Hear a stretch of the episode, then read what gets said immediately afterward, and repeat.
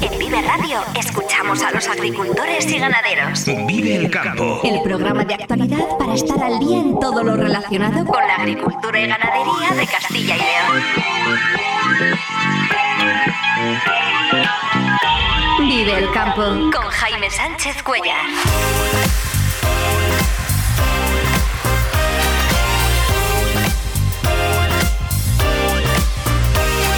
Buenos días, esto es Vive el Campo en Vive Radio. Hoy es viernes 26 de enero y hasta las 8 menos 10 aquí contamos lo que está pasando en el sector agroalimentario y cómo afecta a los agricultores y ganaderos de Castilla y León. El campo día, toda la actualidad del sector en Vive Radio.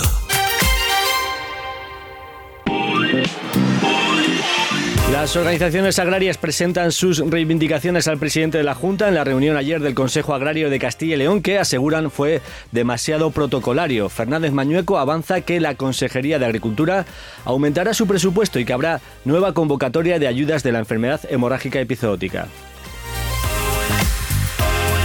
Nueva aclaración sobre qué se considerará cultivo principal a efectos de la PAC. La Consejería señala que es aquel que esté presente entre los meses de abril y junio y el que permanezca la mayor parte del tiempo sobre el terreno. Luego intentaremos aclarar si esto permitirá sembrar maíz en aquellas parcelas obligadas a rotar. La Asociación Vallisoletana de Agricultura de Conservación celebra esta tarde una jornada de agricultura de precisión. Utilizarán un simulador para demostrar cómo se hace una siembra y abonado variable a partir de mapas de datos. Europa pone en marcha el diálogo estratégico por el futuro de la agricultura. En el foro se reunirán cada cierto tiempo representantes de distintas organizaciones, desde representantes de los agricultores a asociaciones ecologistas. Vive el tiempo en Vive Radio. Vamos a conocer primero la previsión del tiempo para la jornada de hoy. Daniel Angulo, muy buenos días. Hola, muy buenos días Jaime, muy buenos días amigos oyentes de Vive Radio y de Vive el Campo. Bueno, ayer fue una jornada mm, de temperaturas altas, sobre todo en el sur, en las capitales del sur, como viene siendo habitual esta semana. Y destaca sobre todo la temperatura de eh, Ávila, que fue de 20,4 grados, 20 con una décima, 20 con 4 tuvieron en Soria, casi 19 tuvieron en Segovia y atención porque también 18 con 2 tuvieron en Salamanca. Temperaturas y valores, como vemos, primaverales. Sin embargo, en Valladolid, Zamora, Valencia, donde las nieblas fueron protagonistas, no pasaron de los 10 grados y en Valladolid, en la capital, la máxima fue de 8,1. Levantaron por fin las nieblas en Burgos, aunque a primeras horas de la mañana estaban ahí presentes, luego fueron levantando de la capital, no así, no levantaron en toda la provincia, en la zona oeste se mantuvieron, pero en la capital sí, y eso hizo que la temperatura pues alcanzase valores de hasta 15 grados. Sin embargo, como digo, en el oeste, por Villadiego, por Melgar, allí se mantuvo la niebla y, por ejemplo, en Villadiego no pasó la máxima de 7 grados. Y bueno, pues nueve tuvieron en Palencia y en León, donde tuvieron nieblas, pero luego por la tarde fue levantando, alcanzaron máximas de 12 grados. Viene bien que levanten las nieblas y que el terreno se vaya secando, sobre todo en las zonas donde hay mucha humedad, para dejar eh, efectuar las labores agrícolas, recoger el maíz, que todavía está presente en muchas fincas, especialmente en Zamora, en León algunas zonas de Salamanca y también la remolacha, y estas especialmente pues, en lo que es el Valle del Pisuerga, el Valle del Esqueva, en Valladolid, el norte de Ávila, en La Moraña donde hay muchas fincas aún anegadas después del paso de la borrasca de Juan, que dejó mm, abundantes precipitaciones.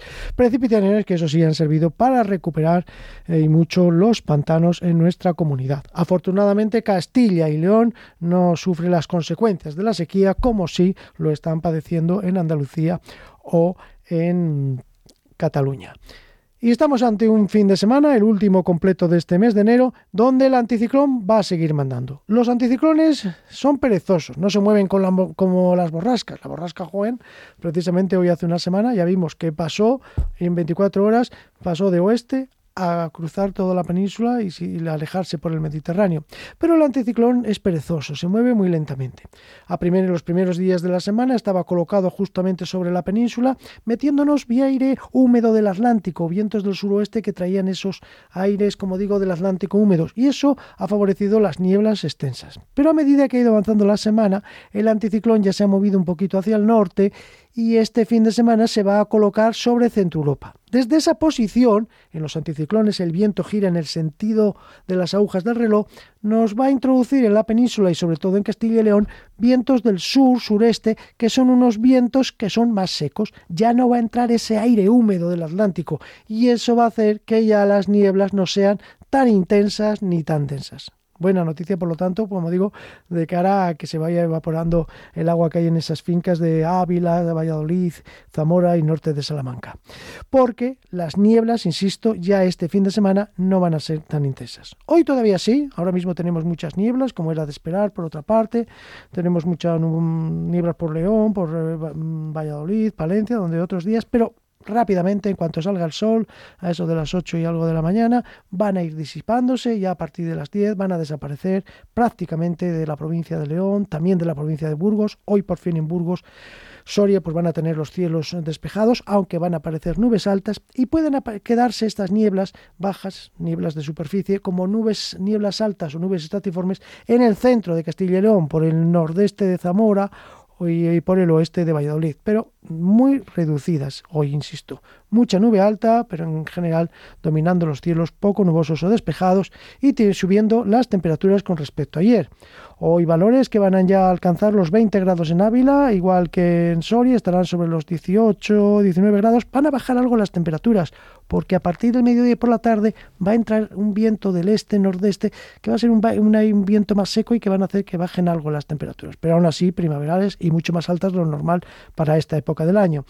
Decía que casi 19 grados esperan de máxima en Ávila, 16 en Burgos, 15 eh, en León, donde las nieblas irán levantando según avance la mañana. En Palencia les costará, pero levantarán 13 de máxima, 15 en Salamanca, 17 de máxima se espera en Segovia, 18 en Soria, en Valladolid estarán sobre 13 grados y en Zamora, que será donde más tarde levanten las nieblas, se van a quedar con 11 grados. Y como hay mucha nube alta, pues hoy las mínimas son más altas también que ayer, están sobre 2, 4 grados ahora mismo. El fin de semana persistirá el anticiclón, ya digo, mañana con muchas menos nieblas, con más nubes altas y con unas temperaturas que van a subir, ambientes primaverales máximas de 18-20 grados y el domingo tendencia a bajar algo las temperaturas con aumento de nubes bajas según avance el día. Nada más, buen fin de semana y hasta el lunes. Gracias, eh, Daniel. Hasta el lunes. Luego con Víctor González, experto de Meteorred, seguiremos hablando del tiempo y de cómo se miden oficialmente los espesores de la nieve, cuando regrese la nieve, claro.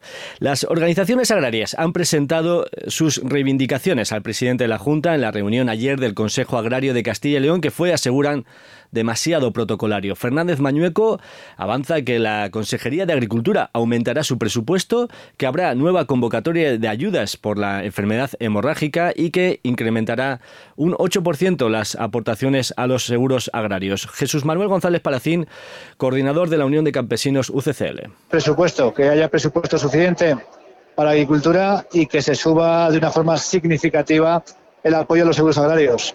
Llevamos dos años de sequía, y creemos que el seguro puede ser una buena herramienta, pero necesitamos más dinero público y redefinir los seguros para que sean atractivos para todos los agricultores, que lamentablemente tal y como están hoy en día, no son atractivos para muchos agricultores. Es la primera reunión de la legislatura del Consejo Agrario en la que participa el presidente de la Junta en una norma no escrita de asistir al menos una vez al año, algo que las OPAs le habían reprochado a Fernández Mañueco. Donaciano Dujo, presidente de Asaja, habla de recuperar la normalidad. Era costumbre del presidente de la Junta reunirse con las organizaciones agrarias como mínimo una vez al año y si había temas de especial interés y de urgencia, cuantas veces haga falta. Por lo tanto, volvemos a restablecer la comunicación, la interlocución y creo que eso es bueno, necesario y además que tendrá pues elementos positivos para el sector agrícola y ganadero y para el conjunto de Castilla y León.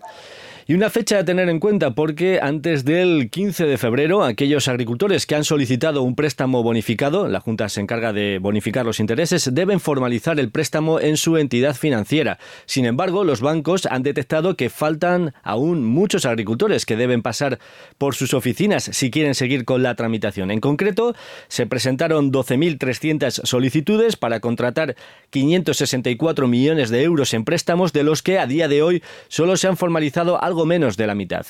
Y por cierto, el ministro de Agricultura, Luis Planas, avanzó ayer en el Congreso que en esta legislatura se va a prolongar el derecho de la devolución del impuesto especial de, hidrocarburos de uso agrícola. El año pasado el importe ascendió a 6,3 céntimos por cada litro de gasóleo.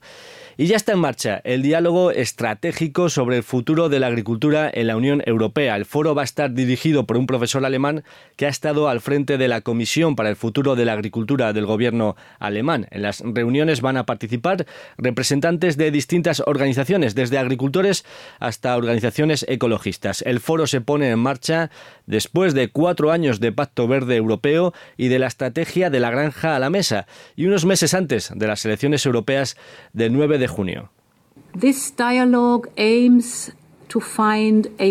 Este diálogo tiene como objetivo encontrar un nuevo consenso sobre cuestiones con las que todos luchamos, ha dicho la presidenta de la Comisión Europea, Ursula von der Leyen. Por ejemplo, cómo podemos elevar el nivel de vida de los agricultores y el atractivo de las comunidades rurales. Son las 7 y 21 minutos de la mañana. El campo al día, toda la actualidad del sector en Vive Radio. Remolachero, arranca la campaña de contratación en Acor. Para empezar, te garantizamos 61 euros. Aseguramos el suelo de la rentabilidad sin renunciar a mayores ingresos, porque el beneficio se reparte entre nosotros. Confía en Acor. El campo al día, toda la actualidad del sector en Vive Radio. Vamos a conocer ahora cómo se encuentra la campaña del maíz en la provincia de León después de las lluvias que hemos tenido las últimas, los últimos días, las últimas semanas. Eh, la cosecha en principio parada, pero vamos a conocer en detalle cómo está el sector. Vamos a hablar con David Castrillo, técnico de Ucogal. David, muy buenos días. Hola, buenos días. Eh, ¿Cómo está ahora mismo el campo en León? ¿Se puede cosechar maíz? Pues mira, la situación ahora se ha complicado algo con el tema de las lluvias y también las nieblas que no han dejado levantar y de momento la cosecha está parada. Estimamos que quedará más o menos pues un 30% de la producción por, por cosechar y eso también nos complica la campaña de siembra mm, referente al año que viene. Así que bueno, de momento parados. Hablamos de maíz, pero bueno, esto mismo lo podemos extender a otros cultivos, por ejemplo la remolacha, que también está eh, sin empezar, sin arrancar, ¿no? Y la fábrica de la bañeza todavía no ha abierto sus puertas. Eh, estos dos cultivos, los arranques están parados. Eso es. Sí que se ha podido aquí en las parcelas más sanas se ha sacado algo, pero también es verdad que sobre todo la zona de los payuelos también van a durar bastante en poder sacarla y, las fábricas, pues una tomó la decisión de cerrar y otra no abierto y pues están esperando a que el clima acompañe un poco para poder arrancarlo. A ver hasta cuándo se demora. Y en cuanto al cereal, eh, ¿faltaría mucho por sembrar, aunque ya sea de forma tardía? Eh, a ver, comparando con, con otros años, sí que se ha sembrado por el tema de la rotación. Pero sí que es verdad que también faltan muchísimas hectáreas por, por hacer esta rotación y que de lo planificado al principio por los agricultores que tenían pensado sembrar ese trigo para hacer esta rotación que comentamos, sí que faltarían bastantes hectáreas por, por sembrar. Lo que no sé es si al final se logrará hacer o no, porque al final la semilla de las variedades, lo que se va a poder sembrar de aquí en adelante, pues está más limitado porque te tienes que ir a ciclos muy cortos y no disponemos de tanta semilla en general, no, nosotros. Eh, y, entonces, pues no sé si, se podrá cumplir con eso y seguramente más de uno tendrá que rotar a, pues a, otros cultivos para, poder terminar con, esa rotación. Eso en lo que respecta a la campaña presente, pero claro, también hay que pensar ya en la siguiente campaña y me gustaría a ver si podemos aclarar de qué forma se va a contabilizar el cultivo principal y el cultivo secundario a efectos de la PAC y sobre todo pensando en esas eh, hectáreas 20.000 hectáreas en la provincia de León que se ven obligadas a rotar porque llevan ya más de tres años con el cultivo de maíz. ¿Cómo está el escenario respecto al cultivo principal y el cultivo secundario y qué es lo que se puede hacer? Vale, lo que nos comentaban para la PAC es que se iba a considerar un cultivo principal y que es el que tendríamos que rotar en diferencia con el otro. Ya se había puesto el año pasado de hacer una rotación pues con una leguminosa, unas bezas, pero era muy temprana y en muchos casos no se podía hacer. Sí que en la orden que ha actualizado recientemente la Junta eh, de Castilla y León han cambiado las fechas de ese periodo donde se iba a considerar el, cultivo principal y se ha pasado de, de abril hasta junio. Entonces, eh, lo que nos piden es que el cultivo principal esté la mayoría de ese tiempo. Se va a considerar que esté la mayor parte de ese tiempo de esos dos meses. Entonces, si nosotros pudiéramos sembrar otro cultivo y tenerlo, pues, una fecha que se ha puesto estimativa, el 15 de mayo, tendríamos de esos dos meses, un mes y medio, el cultivo sí que se consideraría como principal a partir del 15 de mayo podríamos establecer otro cultivo que ya se consideraría como cultivo secundario y que completaríamos la, rotación. En este caso, si podemos hacer como cultivo secundario el maíz, pues estaríamos rotando y seguiríamos sembrando el, cultivo de maíz que es de interés en, la provincia.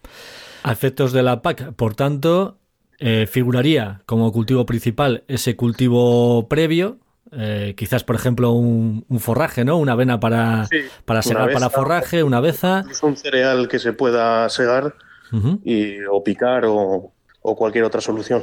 Y a continuación, poder poner el maíz, que ya figuraría como cultivo secundario y esa finca, a efectos de la rotación, pues ya quedaría rotada para otros tres años. Esto es así. Eso es, eso es. Esa es un poco la idea. Aunque también es verdad que eh, la aclaración de la Junta es que si tenemos un cultivo que permanece, eh, por ejemplo, siete meses y otro que permanece cuatro, a efectos de rotación, el cultivo principal es el que más tiempo ha estado en esa, en esa finca. No sé si eso podría provocar algún tipo de conflicto también a la hora de, de entender que en este caso, en este ejemplo, el maíz ha sido un cultivo secundario. Sí, eso pues, hay que tener cuidado porque han hecho varias, varias anotaciones, pero sí es verdad que la última, la más reciente, mm, aclaraban que el cultivo principal iba a ser el establecido por más tiempo en esos meses. Los meses de referencia iban a ser abril y junio y el que estuviera con, más permanencia de esos dos meses iba a ser considerado el principal. Así que, yo entiendo que han dicho varias cosas, pero yo creo que me fijaría más en, ese aspecto e intentar hacer pues la estrategia de siembra de esa manera para, poder cumplir con, con, la rotación. David Castrillo, técnico de UCOGAL, de la Unión de Agricultores y Ganaderos de León, de la cooperativa. Muchísimas gracias por acompañarnos esta mañana aquí en Vive el Campo. Muy buenos días. Gracias a ti. Hasta luego. Esta semana en Vive el Campo hemos seguido contando la actualidad del sector agropecuario.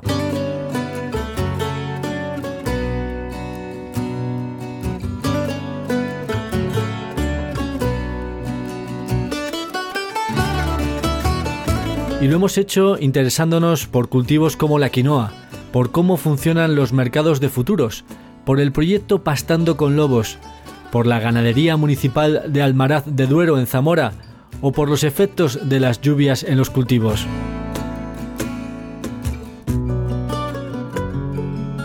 Juan Pablo García Balades, Quinoa del Páramo. Del año pasado a este año la gente ha abierto los ojos a que efectivamente tenemos que empezar a hablar de nuevos cultivos. Tal es así que el objetivo eh, que nos habíamos marcado inicialmente para este año era de 800 hectáreas. Actualmente que hemos iniciado el periodo de contratación ya hemos llegado por encima de las 800 hectáreas y con lo que queda hasta la siembra efectiva que será en marzo-abril, prevemos superar fácilmente las 1.500 hectáreas. Iván Álvarez, socio de la consultora Asegrain. También es verdad que son mercados que no siempre reflejan la realidad de las materias primas, porque en esos mercados hay muchos agentes que entran con, con mera especulación como protección ante posibles contingencias que puedan ocurrir. Y todo eso a veces no, no quiere decir que haya habido una mala cosecha para que el precio sea caro o barato que era un poco lo que estábamos acostumbrados hasta hace unos años, ¿no? Hace unos años había mala cosecha, precios caros. Había buena cosecha, precios baratos. Ahora no, ahora hay tantos factores en juego, tanta especulación, que realmente mm, los mercados se pueden mover sin que ocurra nada en respecto al tema de las cosechas. Rosa González, ganadera del proyecto Pastando con Lobos. Por supuesto que se puede convivir con el lobo, porque nosotros lo estamos haciendo y como lo hacían aquí toda la vida. Aquí toda la vida ha estado el lobo y toda la vida se ha convivido con él. No somos eh, una excepción, ¿sabes? Lo que pasa es que hay que tener medidas para, para que el lobo no te ataque al ganado, ¿sabes? José Martín Pérez, alcalde de Almaraz de Duero. Yo creo que hay mm, varios, bastantes municipios donde la ganadería podría funcionar, pues porque están, digamos, los pueblos muy abandonados eh, y, y, si es algo que tiene cierta economía, ¿no? Y algo que ayuda, pues, un poco a, a que no estén tan abandonados los pueblos, ¿no? José Ignacio Sobrino, presidente de la cooperativa cerealista Cocol. Está el campo con mucho agua, porque han sido muchos litros los que han caído en el mes de septiembre, creo que llevamos unos 430, 440 litros y la verdad es que están muy llenas de agua. Se va a tardar mucho en poder entrar a hacer algo, porque es que ahora tampoco orea mucho, entonces eh, ya han empezado a salir las goteras, los bajos están muy tocados. Eh, se va a tardar, se va a tardar. Todas estas entrevistas y todos los programas los tienes en viveradio.es y en todas las plataformas de podcast.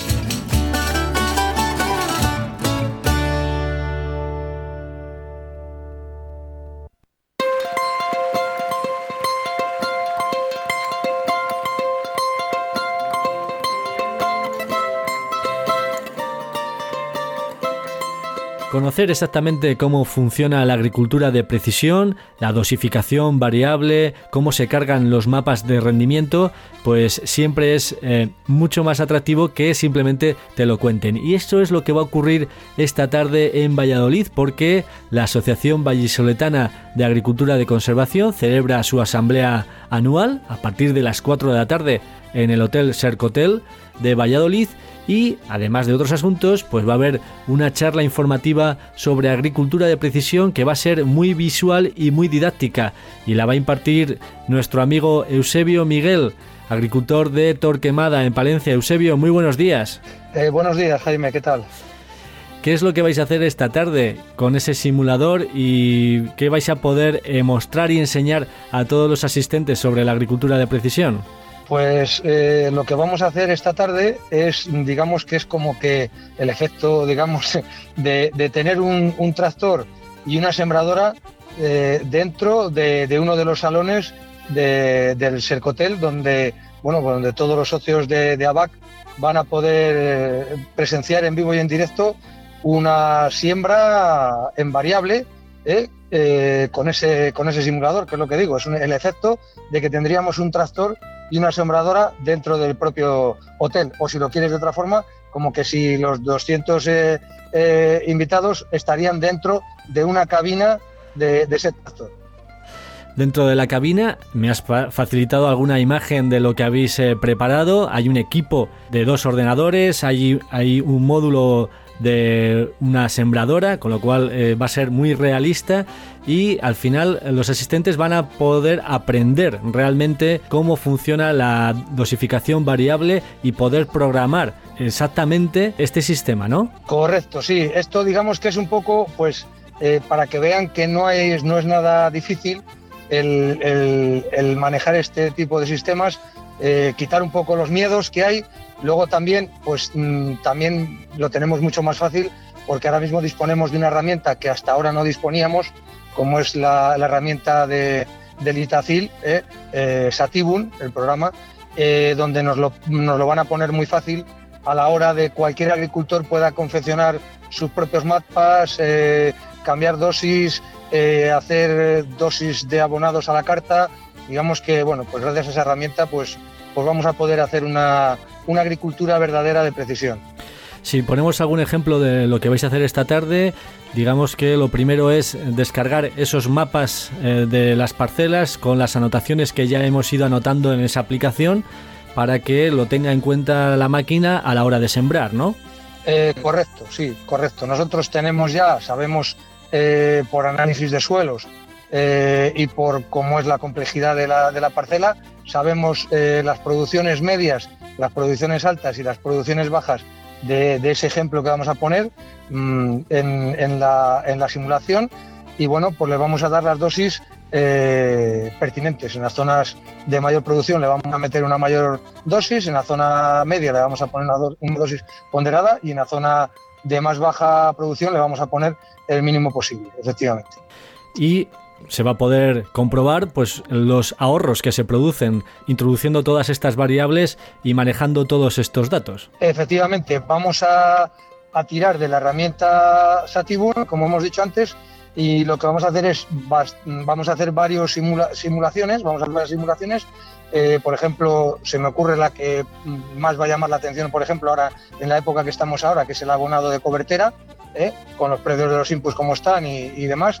Entonces vamos a ver cómo de una forma, mm, digamos, fija, de una dosis fija, como pueden hacer, eh, hasta ahora se han hecho todas las explotaciones, ¿verdad?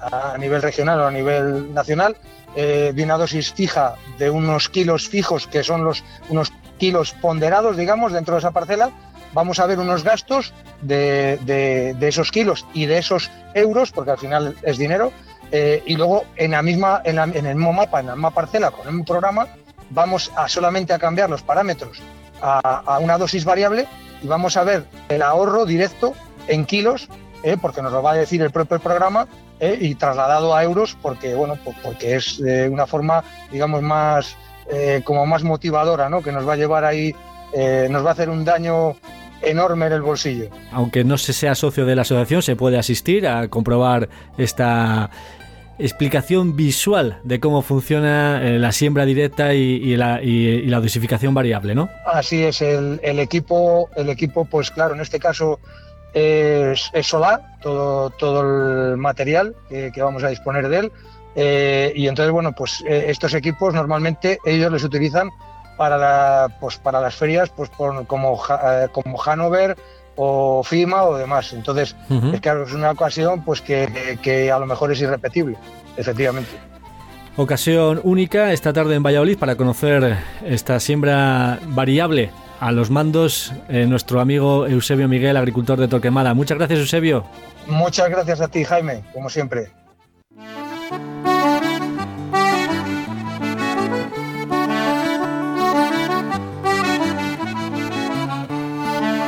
La gran pregunta ahora mismo es eh, cuánto va a durar este tiempo estable y de temperaturas elevadas que estamos viviendo en este final del mes de enero.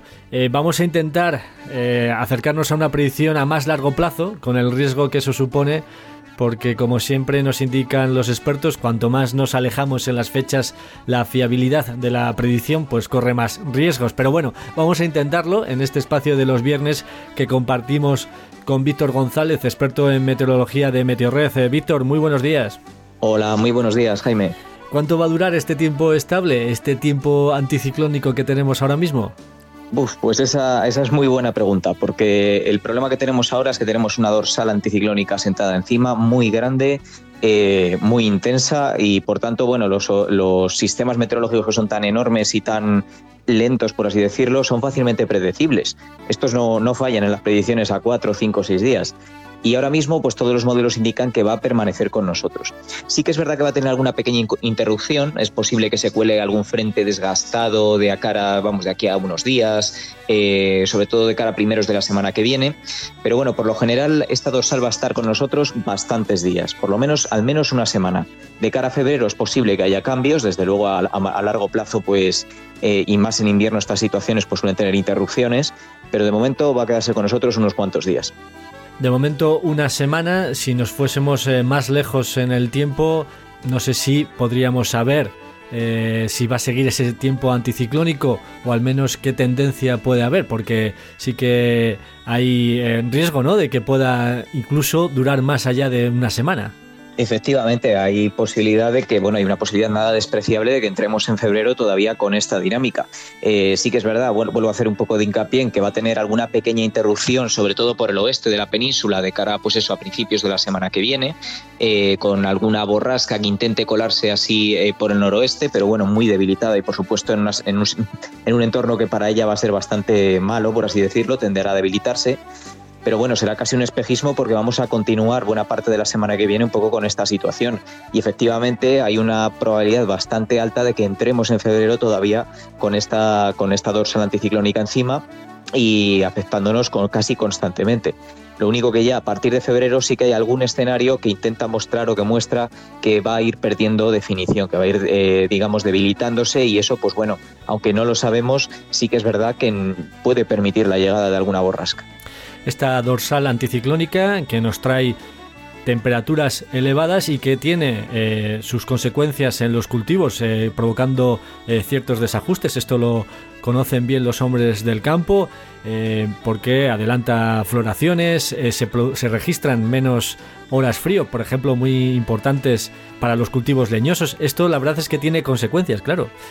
Efectivamente, de hecho, las consecuencias en este caso eh, pueden ser bastante adversas si esta situación se prolonga, porque eh, no estamos hablando de una dorsal anticiclónica cualquiera, de la que solemos tener aquí en invierno, que sí que es habitual que estén a veces alguna que otra semana con nosotros, sino que estamos hablando de una dorsal especialmente cálida, con aire muy cálido, que en, algunos, en algunas zonas de montaña, es decir, donde están libres de estas nieblas que por ejemplo tenemos en la meseta norte, en zonas de montaña están alcanzando valores de récord, valores que no se han observado en esos observatorios de montaña en las últimas décadas o incluso en, en siglos. Es decir, estamos hablando de temperaturas como ayer en el puerto de Navacerrada, por en torno a los 15 grados o por encima. Ávila batió el récord de temperatura máxima ayer eh, con más de 20 grados. Es la primera vez que se alcanzan los 20 grados en un mes de enero en Ávila.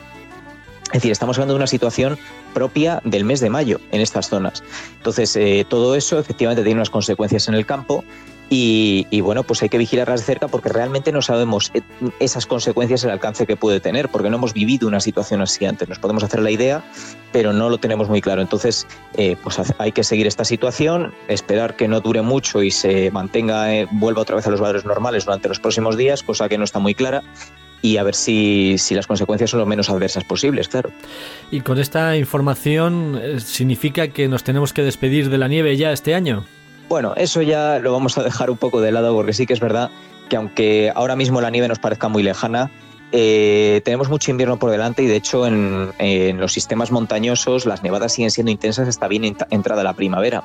Lo que sucede es que el espesor de la capa de nieve que deberíamos tener en esta época es muchísimo menor del que deberíamos, del que suele haber en años más normales. De hecho, bueno, hemos tenido esta semana pasada unos ciclos de hielo y deshielo muy poco habituales en enero, que de hecho han dado lugar a crecidas que han provocado daños muy graves en, algunos pueblos en, las orillas de los ríos. Ha sido, bueno, aquí en Valladolid concretamente ha habido varios pueblos anegados. estábamos el otro día con Viana de Cega completamente inundada en su barrio bajo por, por, una crecida de este río, y eso se debe precisamente a esos deshielos, a esa eh, desaparición rápida del manto nivoso que provoca estas crecidas. Entonces tenemos las montañas ahora mismo con un espesor de nieve muy pequeño, pero no podemos decir que no vaya a aumentar en, a lo largo de los próximos dos o tres meses, que son favorables también para las nevadas. Es decir, aunque no tengamos mucho ahora, podemos esperar nevadas en los sistemas montañosos y esto puede cambiar, por supuesto. Todavía es pronto, por tanto, y estamos en pleno invierno. No, que, no quiera yo adelantar tantos acontecimientos. Ya que hablas de espesor, eh, Víctor, explícanos eh, cómo se mide el espesor de la nieve de forma oficial, porque parece algo sencillo, pero eh, de forma oficial no es tan sencillo. No, efectivamente, no es tan sencillo y de hecho es que es, bastante complicado. Siempre ha dado problemas la medida del espesor de la nieve porque de hecho eh, no siempre se corresponde con la misma cantidad. Es decir, cuando ves una nevada de, por ejemplo, 10 centímetros, no puedes decir, bueno, han caído 10 litros por metro cuadrado y todas las nevadas de 10 centímetros significa que hayan caído 10 litros por metro cuadrado de precipitación. No, dependiendo de la nieve, del tipo de nieve que sea, de la temperatura a la que caiga, de si viene con viento o no, ese espesor con 10 litros por metro cuadrado de esa misma cantidad puede ser de 10 centímetros, de 5 o incluso de 20. Entonces, en este caso se miden los espesores o las cantidades. Las cantidades se miden con pluviómetros, el problema es que el pluviómetro pues, es impreciso porque en el momento en el que se llena de nieve y desborda, pues ya estás perdiendo información. Entonces se usan eh, en muchos casos pluviómetros calefactados con una pequeña resistencia que derrite la nieve y puedes medirla como si fuese lluvia. Y luego para el espesor se suelen utilizar otros métodos. El más rudimentario y más sencillo, pues un poste graduado en una zona despejada que no haya obstáculos en la que se pueda ver el espesor que va alcanzando. Pero lo más sofisticado que tenemos ahora en las estaciones oficiales son nivómetros, por ejemplo, de eh, ultrasonidos. Estos eh, nivómetros son un poste que lanza unos ultrasonidos contra el suelo, rebotan y en un sensor eh, se analiza ese dato, de esa señal, con lo cual puedes observar el espesor que tiene la capa de nieve precisamente mediante estas ondas acústicas, mediante tratamiento de ondas acústicas. Qué curioso, o sea que con ondas acústicas sabemos exactamente el espesor con estos nivómetros. No sé si tenemos muchos equipos de, de este tipo, por ejemplo, aquí en Castilla y León. Pues sí, normalmente los observatorios suelen contar con uno y aquí en Castilla y León, como es una zona en la que las nevadas son relativamente habituales y en ocasiones pueden ser intensas, eh, tenemos varios nivómetros en los observatorios. Eh, normalmente el espesor de la nieve, pues eh, sobre todo en los que no son de montaña, no se mide más que con, pues, quizá con una regla graduada o con un poste graduado colocado, como he dicho, en una zona libre de obstáculos y en suelo natural porque son zonas donde no nieva habitualmente y tener un sensor de este tipo pues no merece la pena. Y un pluviómetro calefactado que bueno que derrita la nieve según va cayendo y pues la distinga de la lluvia y podamos medir lo que ha caído. Pero en montañas, donde los, eh, observatorios de montaña, por ejemplo el del puerto de Navacerrada, que le tenemos ahí en, en Segovia y que recibe nieve con bastante frecuencia ahora en invierno, incluso estos días, eh, pues lo que está, lo que tiene, pues es un sensor efectivamente de este tipo. Y, bueno, el espesor de la nieve además se tiene muy en cuenta porque también hay que mover, por ejemplo, la garita meteorológica donde está el termómetro y todo, hay que medirlo según, o sea, hay que moverla según el espesor de la nieve. Porque claro, la temperatura se mide a 1,5 metros del suelo y si hay un metro de nieve, pues la garita te queda medio enterrada. Entonces hay que levantarla. Por tanto, la medida de este espesor es muy importante. Son equipos portátiles, entonces, para poder tener la información correcta. Efectivamente, digamos que se mueven. Víctor, te esperamos la próxima semana. Hablamos eh, dentro de siete días para conocer si esta dorsal anticiclónica eh, realmente nos ha abandonado o sigue con nosotros. Eh, Víctor González, experto en meteorología de Meteorred, muchísimas gracias por estar con nosotros. Hasta la próxima semana. De nada, un placer, Jaime. Hasta la próxima semana. Radio te ofrece la información actualizada de los mercados.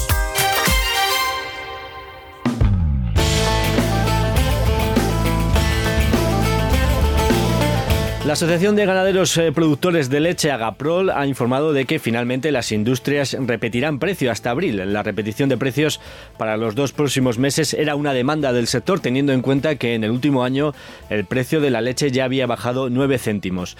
Respecto a los precios de las hortalizas más cultivadas en Castilla y León y que repasamos todos los viernes, el ajo y la cebolla suben un céntimo, el puerro pierde 6 céntimos y la zanahoria y la patata se mantienen estables.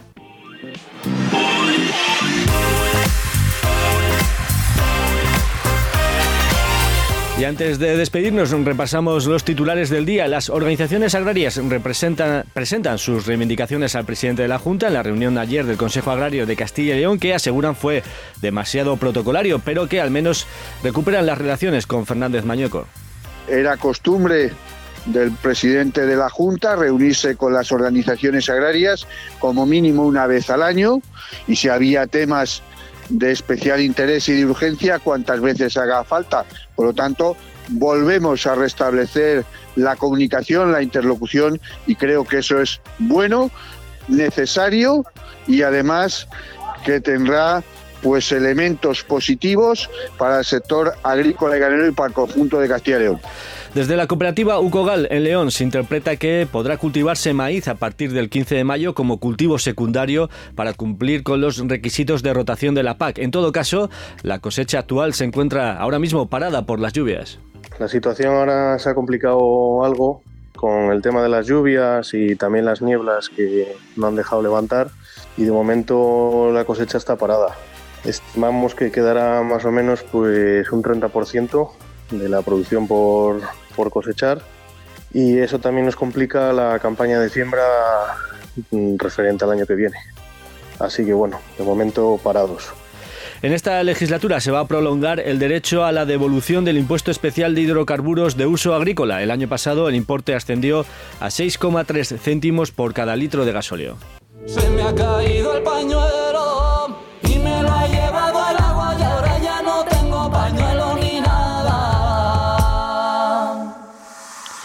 Hasta aquí el programa Vive el Campo, la cita diaria con la actualidad del sector agroalimentario en Vive Radio. Si has estado a gusto, regresamos el lunes puntuales a las 7 y 10 de la mañana.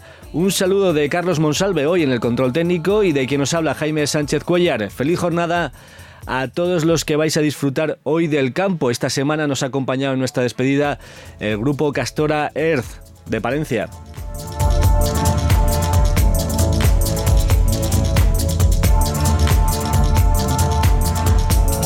Lo dicho, muy buenos días. Ahora servicios informativos aquí en Vivo Radio. Hasta luego.